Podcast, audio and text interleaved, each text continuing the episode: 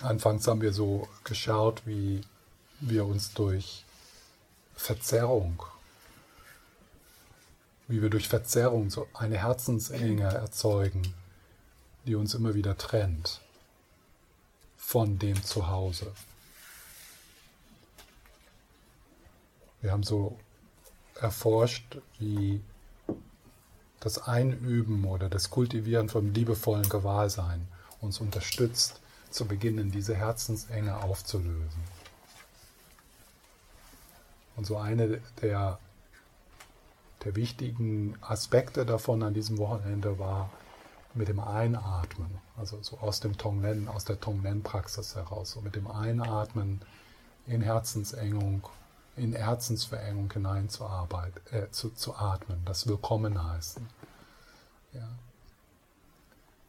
Und äh, das ist wirklich eine ganz, äh, eine ganz heilsame, eine ganz heilsame Methode. Also, dass wenn du jetzt als Beispiel, vielleicht, dass du, wenn du nachts wach wirst und dann kommen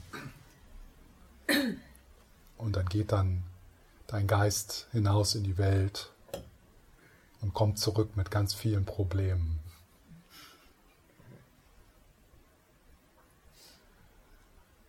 Und der findet ja immer was. Ne? Gerade nachts. Da findet der Geist immer was. Und obwohl wir im sicheren Nest liegen, können wir uns wirklich so eine Nacht zur Hölle machen. Das ist ein Geschenk, diese, diese Art. Äh, aber das, wir sind das einzigste Tier auf diesem Planeten, die das kann, der das kann.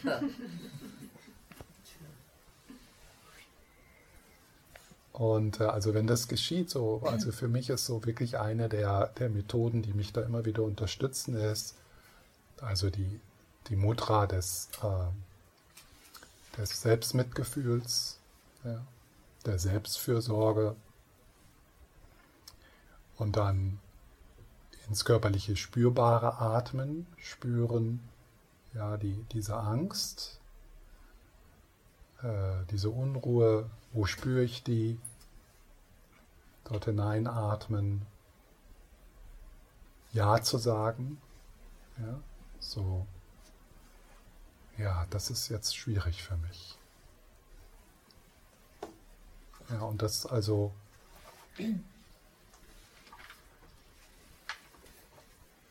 wenn es dir schwer, schwerfällt, mit dir fürsorglich zu sprechen, stell, stell dir dein, deine Partnerin vor. Also wenn die das kann, manche sind ja nicht so gut da drin. Aber. Oder ein Freund, ja? Also, also einfach diese, diese Fürsorge zu spüren. Wenn da ein Lama ist, dann natürlich kannst du auch den aufrufen. Ne? Ja, und dann einfach, äh, und diese, dieses in das körperlich Spürbare, so als Nebeneffekt, was passiert ist, dass du so etwas Abstand nimmst von den Gedanken. Denn die Art und Weise, also du, du hältst ja diese Angst aufrecht, dadurch, dass du sie immer wieder durch einen neuen Gedanken auflöst, auslöst. Ja, wenn, wenn, wenn die Gedanken in den Hintergrund kommen, in den, gehen und du, du den nicht mehr so also die verhungern, die verhungern durch Nicht-Beachten. Ja, die Gedanken verhungern durch Nicht-Beachten. Dann ist so eine Angst äh, nicht sehr langlebig. Genauso wie eine Wut nicht sehr langlebig ist, wenn sie nicht durch äh, neue Beweise äh, aufrechterhalten wird. Ja, und dann äh, dann tiefer gehen, also dann kommt so das Vipassana, Vipassana in, in diese Methode hinein, dass du dann so die Vergänglichkeit, die Unbeständigkeit dieser, dieser Ängstlichkeit siehst, dass das Energie ist. Dann kannst du auch so eine Frage stellen wie, oh, was ist das eigentlich, wenn ich mal keine Worte mache? Warum ist das so schwierig, damit zu sein? Ja, Also das sind so Fragen, die es dann, die dich neugierig machen. Also stell dir mal vor, du würdest neugierig werden auf Ängstlichkeit. Das ist, äh, das würde, das macht einen ganz großen Unterschied. Was ist das eigentlich? Was passiert da eigentlich? Warum ist das so schwierig, gerade mit Ängstlichkeit zu sein? Ja, und dann, äh, und dann hast du also, und dann im Sinne von Tonglen, ah, es gibt unglaublich viele, die heute Nacht mit mir hier am Menschsein leiden. Weil es einfach so scheiße schwer ist, Mensch zu sein. Also, dass wir uns hier eingetragen haben, das ist unglaublich.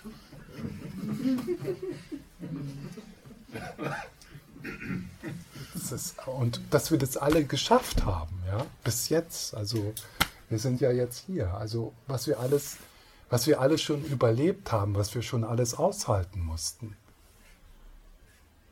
Das ist unglaublich. Wie hast du das geschafft? Und du und du. I mean, Teenager und Aufwachsen im katholischen. Äh, protestantischen. Und dann diese Zeit, in der wir, in der wir überleben, ja, so, so viele Ängste, so viele Verwirrungen, so viele Süchte, so viele, so viel Gewalt. Also, und das ist dann halt so dieses, ah, jetzt, wow, das, das ist, das ist ja, und auch, es ist ja so, dass wenn du, wenn du mit Angst in die Angst atmest, mit Angst bist und fürsorglich mit Angst umgehst oder auch Traurigkeit, das kann natürlich, ja, also es ist ja das ist jetzt nur so ein Beispiel, Angst. Es ist auch immer so ein wenig, dass du da arbeitest mit der Angst, die wir miteinander teilen. Die Angst, die du spürst, ist nicht nur deine persönliche Angst, die aus deiner Geschichte herauskommt, sondern das ist auch die Angst, die einfach auch berechtigterweise irgendwo in unserer Kultur ist, in unserer Zeit ist. Und das, was die Angst braucht, ist Fürsorge, Liebe und Weisheit. Und so ist so dann so eine Nacht, wo du dann vielleicht einschläfst, weil dann, weil dann mhm. einfach diese Angst sich etwas, äh, etwas auflöst. Und wenn nicht, hast du dann zumindest das Wichtigste getan, was du in deinem Leben tun kannst, und das ist deine Liebesfähigkeit vergrößern. Und dann ist so eine durchwachte Nacht, wo du vorher vielleicht denkst, was für eine Zeitverschwendung und morgen muss ich das wirklich Wichtige tun, nämlich zur Arbeit gehen. Ja. äh, ist dann plötzlich ähm, sinnvoll und, und reich und, und, äh, und du weißt dann, ja, ich mache eigentlich, ich mache das eigentlich, um was ist wichtig. Es ist weniger wichtig, dass ich morgen im Büro produktiv bin das bringt mich nicht, das bringt mich nicht viel, also das bringt mich nicht weit. Aber deine, deine, deine Liebesfähigkeit, das bringt dich weit. Das ist, was du, wenn die Reise vielleicht weitergeht, das ist das, was du mitnimmst, das Ausmaß deiner Liebesfähigkeit. Ob du jetzt produktiv im Büro warst oder nicht, das nimmst du sowieso nicht mit.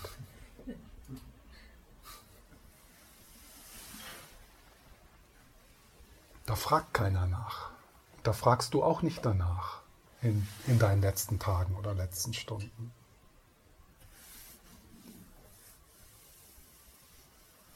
Also das ist so diese Methode und äh, ich, in meiner Erfahrung kann man wirklich sehr viel, äh, sehr viel Heilung in Prozesse bringen, sehr viel auch in körperliche und emotionale in, Trau in, in, Traumas, also in, in Verwundungen, die wir mit uns tragen, durch diese Methode des liebevollen Hineinatmens.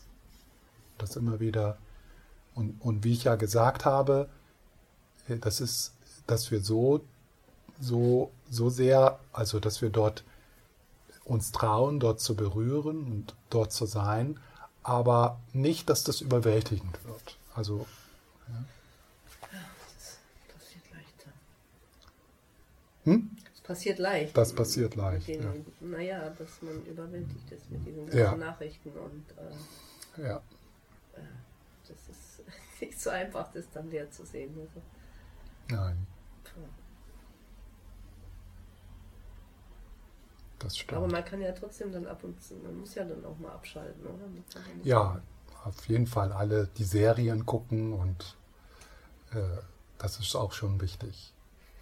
Nee, ich meine, ja, nee, nee, das meine ich, aber so, ich meine das. Die, die, ja. schlimmen Serien. Also es ist, äh, das ist wichtig, ja, dass wir, äh, dass wir auch mal ein Bier trinken gehen oder mhm.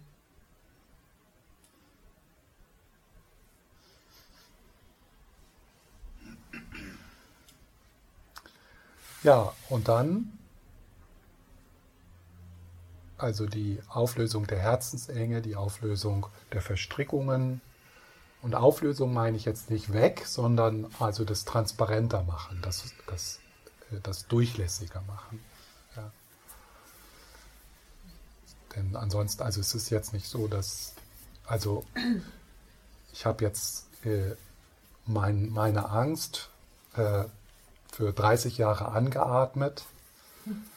Äh, und, und die ist immer noch da.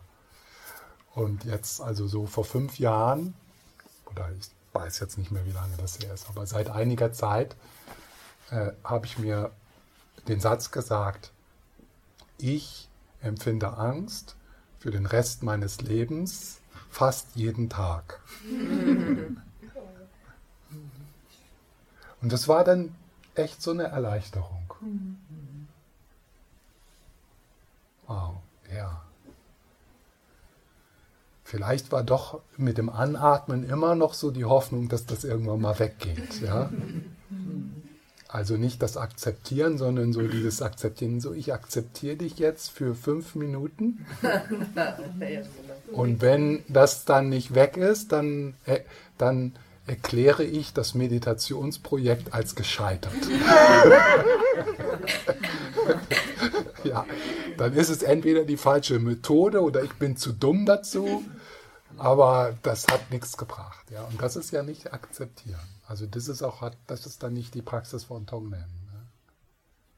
Und so dann, und dann so zu, äh, äh, das so zu akzeptieren, jetzt in dieser menschlichen in diesem kostbaren menschlichen Leben, das von Angst durchzogen ist, dass es darum geht, dann ja so eine friedvolle Koexistenz zu finden mit der Angst und dann die Angst auch nutzen, um, um, äh, um Mitgefühl zu entwickeln und auch Verbindung zu sehen, weil wir sind alle ängstlich. Wir können es nur mehr oder weniger verstecken.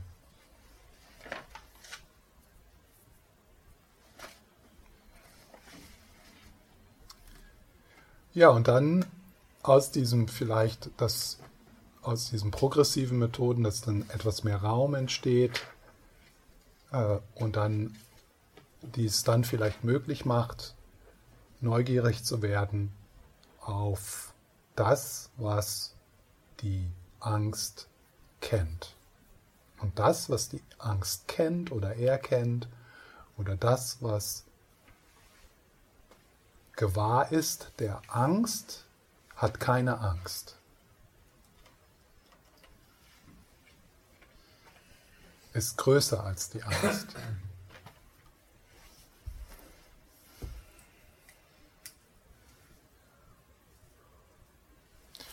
Und dann möchte ich abschließen mit so einer,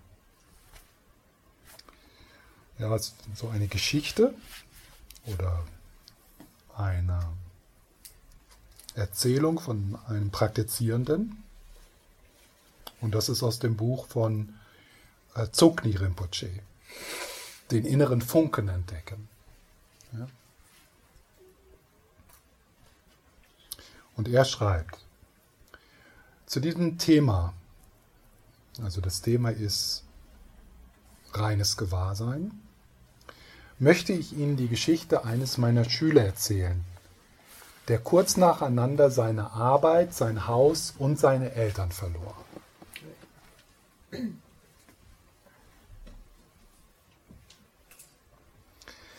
als das passierte, so erzählte er mir, verbrachte ich viel Zeit damit, den Schmerz, die Enttäuschung und die Trauer zu betrachten, die ich empfand.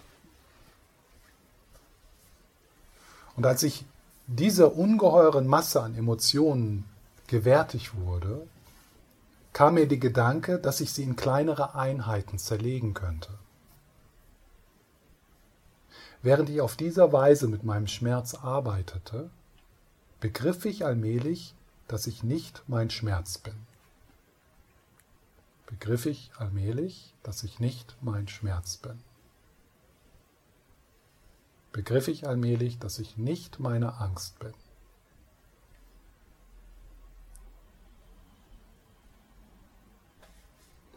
Ist das klar? Auf welcher Ebene? Auf welcher Ebene? Ich meine, wenn ich jetzt mein Ego-Ich anschaue, dann ist es nicht klar. Und auf einer Ah, tieferen so. Ebene ist es schon klar. Ja, ja. Ja.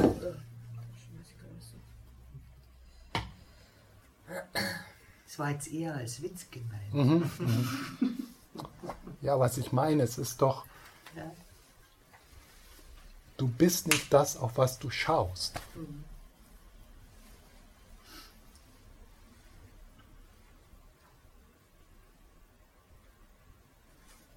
Es scheint mir vollkommen offensichtlich zu sein irgendwie. Aber auch nicht. Ja. ja, das stimmt schon. Also es stimmt schon. Ja. Es stimmt schon. Aber jetzt als skillful means sage ich mal, dass, dass du das nicht bist. Aber du bist es natürlich auch. Aber wenn du also wenn du sagst, dass du, deine, dass, du, da- dass du der Inhalt deiner Erfahrung bist, dann bist du der Inhalt der ganzen Erfahrung. Im Kleinen und im Großen. Ja, vom Kleinen und dem Großen. Ja. Also beides ist es paradox, aber beides zu sagen, du bist nicht der Inhalt deiner Erfahrung, du bist nicht der Inhalt deiner Erfahrung, und der andere Satz ist, du bist der Inhalt deiner Erfahrung, beides führt in die gleiche Erfahrung.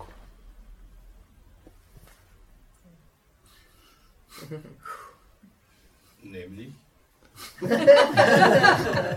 Alles ist eins. was zu erfahren wäre. Alles ist eins. Absolut.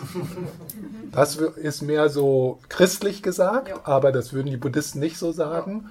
Die würden vielleicht so sagen, alles ist miteinander verbunden, alles ist ein Prozess und da gibt es keine Grenzen und alles ist äh, äh, abhängig voneinander, ja, aber man kann das auch kurz sagen, alles ist eins, genau. Ja, das. Danke.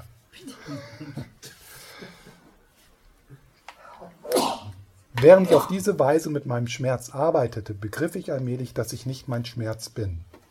Und das ist jetzt so ein gutes Beispiel, dass, dass ich nicht mein Schmerz bin. Das ist, das ist kein Dogma. Ist das jetzt so oder ist das nicht so? Also, das ist ein, eine,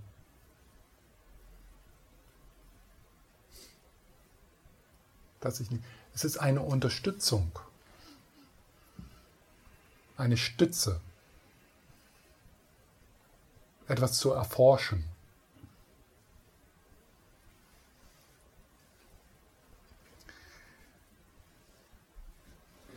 Das war eine unmittelbare Erfahrung und hatte nichts mit intellektuellen Überlegungen zu tun. Ich war nicht meine Enttäuschung. Ich war nicht meine Trauer. Was oder wer auch immer ich war, ich war der Beobachter meiner Gedanken und Gefühle sowie der körperlichen Empfindungen, mit denen sie einhergingen. Natürlich fühlte ich mich oft ziemlich bedrückt und wünschte mir, ich könnte die Zeit zurückdrehen. Doch als ich betrachtete, was in meinem Körper und meinem Geist vorging, merkte ich, dass da noch etwas Größeres war als diese Empfindungen, etwas viel Grundlegenderes, Weiteres, Klares. Also nochmal. Doch als ich betrachtete, was in meinem Körper, in meinem Geist vorging, bemerkte ich, dass da noch etwas Größeres war als diese Empfindungen. Etwas viel Grundlegenderes, Weiteres, Klares. Da war auch mehr Vergebung, als ich je gespürt hatte. Es war eine Offenheit, die einfach alle diese Ereignisse kommen und gehen ließ, ohne sie irgendwie persönlich zu nehmen oder in Worte zu fassen. Und doch konnte ich in dieser Offenheit im Grunde meines Seins deutlich fühlen. Aber ich kann das nicht so richtig zum Ausdruck bringen.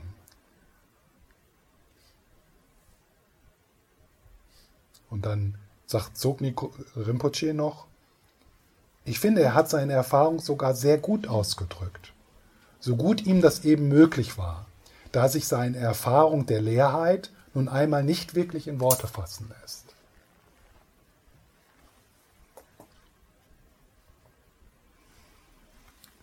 Also das wollte ich jetzt noch mal so, also jemanden zu Worte kommen lassen sozusagen, der diese Erfahrung so einfach in seine eigene Worte fasst, ohne buddhistische Worte, ohne christliche Worte, einfach so, wie ganz ehrlich diese Person in, in der größten Krise ihres Lebens diese Erfahrung macht, wo er einfach sagt, da war was Größeres.